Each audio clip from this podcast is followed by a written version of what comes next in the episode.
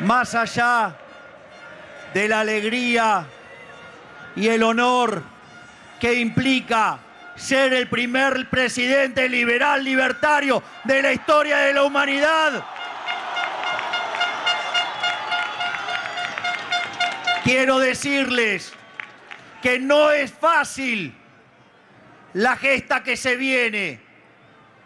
Nos están dejando una economía destruida, con una inflación que viaja al 300% y camino a una hiperinflación, con un desequilibrio fiscal colosal, con desequilibrios de precios relativos, con toda una serie de problemas en el mercado de cambios, con el problema de la deuda.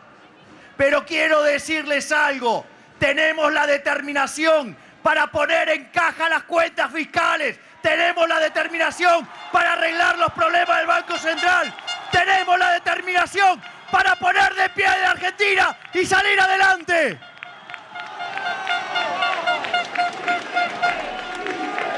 Javier Milei de la Libertad Avanza es el nuevo presidente de la Argentina. Se impuso en el balotaje con el 55,7% de los votos al candidato oficialista Sergio Massa. En este episodio te contamos las claves del resultado del balotaje, qué definiciones dio Milei sobre su futuro gobierno y qué pasará en el Congreso a partir del próximo 10 de diciembre. Esto es el podcast de Chequeado, un espacio en el que vamos a compartir con vos algunos de los chequeos para que sepas qué de lo que se dijo o escuchaste es verdadero o falso. También vamos a explicarte en profundidad un tema de actualidad y a traerte datos y contextos para que entiendas mejor las noticias. Soy Florencia Ballarino. Bienvenidos. Con el 99,3% de las mesas escrutadas, Javier Milei alcanzó el 55,7% de los votos. Esto equivale a 14,4 millones de votos en todo el país. Massa, por su parte, obtuvo el 44,3% de los sufragios totales, que se traducen en 11,5 millones de votos. De esta manera, Milei superó a Massa por casi 3 millones de votos. En proporciones, mejoró en más de un 80% su cifra de las elecciones generales. La Libertad Avanza fue la fuerza más votada en 21 de los 24 distritos del país. Ganó en todas, con excepción de la provincia de Buenos Aires, Formosa y Santiago del Estero, en las que se impuso el candidato de Unión por la Patria. Córdoba y Mendoza fueron dos distritos claves para la victoria de Milei.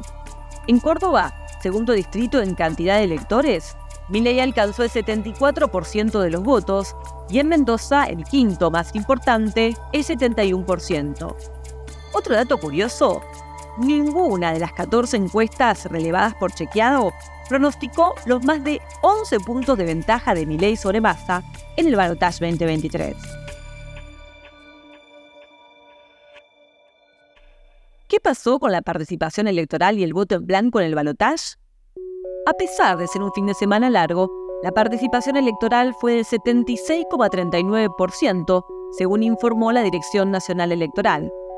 De esta manera, los datos muestran que votó menos gente que en las elecciones generales del 22 de octubre, cuando la participación fue del 77%, aunque la cifra del balotaje superó a la de las PASO 2023.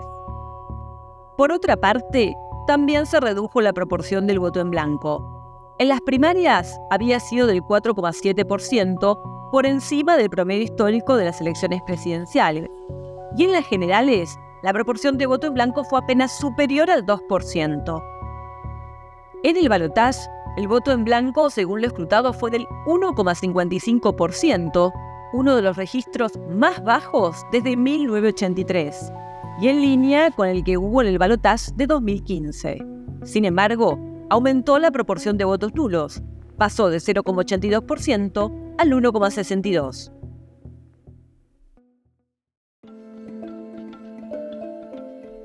En el último debate presidencial, Milei realizó distintas propuestas de medidas o políticas que retiró luego de su triunfo en el balotaje. Entre ellas, que avanzará con la dolarización de la economía y el cierre del Banco Central. Escuchá las definiciones que dio a Johnny Viale en Radio Rivadavia. Nuestra agenda del primer día es reforma del Estado, baja del gasto público, desregulación, baja de impuestos para digo, destrabar la cuestión fiscal, resolver el problema de las LELIX para poder abrir el cepo y para que vos tengas un impacto positivo en la actividad económica. Entonces, y eso te va a permitir estabilizar la economía. Eh, o sea, y una vez que vos estabilizás, puedes empezar a recomponer precios relativos y demás. Pero eh, si vos no arreglás ese problema, siempre lo vas corriendo de atrás. Durante la campaña, Milei adelantó que tendrá ocho ministerios. Economía, Justicia, Interior, Capital Humano, Seguridad, Defensa, Relaciones Exteriores e Infraestructura. Ya fueron confirmados el abogado penalista Mariano Cunio Olivarona en Justicia y Guillermo Ferraro en Infraestructura. Este último tendrá a su cargo cinco áreas clave de la gestión. Transporte, obras públicas, minería, energía y comunicaciones. Además, se creará un Ministerio de Capital Humano que contará con cuatro secretarías, Salud, Educación, Trabajo y Desarrollo Social. Al frente de este ministerio estaría Sandra Petovelo, ex vicepresidenta de la UCD de la ciudad de Buenos Aires.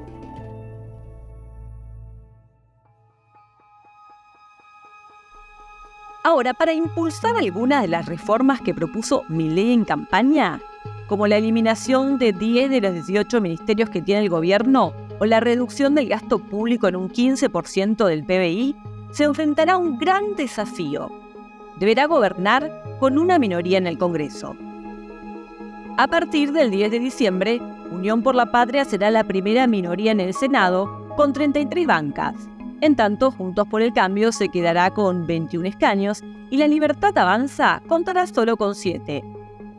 Sin embargo, el futuro del bloque que representará al oficialismo podría contar con el apoyo de un sector de Juntos por el Cambio, en línea con el acercamiento que el expresidente Mauricio Macri y la ex candidata presidencial Patricia Bullrich le brindaron a Milei durante el balotaje. En la nueva conformación de la Cámara de Diputados, Unión por la Patria mantendrá la primera minoría con 108 bancas, seguido por Juntos por el Cambio con 94 y La Libertad Avanza con 38. Ningún bloque contará con quórum propio y las tres principales fuerzas deberán negociar entre sí, aunque el acercamiento entre Milei y Macri podría derivar en el surgimiento de un espacio oficialista más amplio que dispute la primera minoría con el peronismo.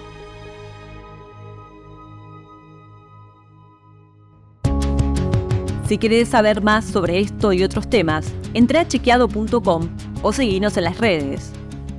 Si tienes una idea o algún tema del que te gustaría que hablemos en un próximo episodio, escribinos a podcast.chequeado.com. Y si te gustó este episodio, seguinos en Spotify o en tu app de podcast favoritos y recomendanos a tus amigos. Es una producción original de Chequeado en colaboración con Posta. Las notas sobre las que se basa este episodio fueron escritas por Manuel Tarricone, Ignacio Corral y José Jiménez. La producción está a cargo de Guido Escolo y Josefina Delía y la edición es de Jeremías Juárez. Soy Flor Valarino. Hasta la próxima.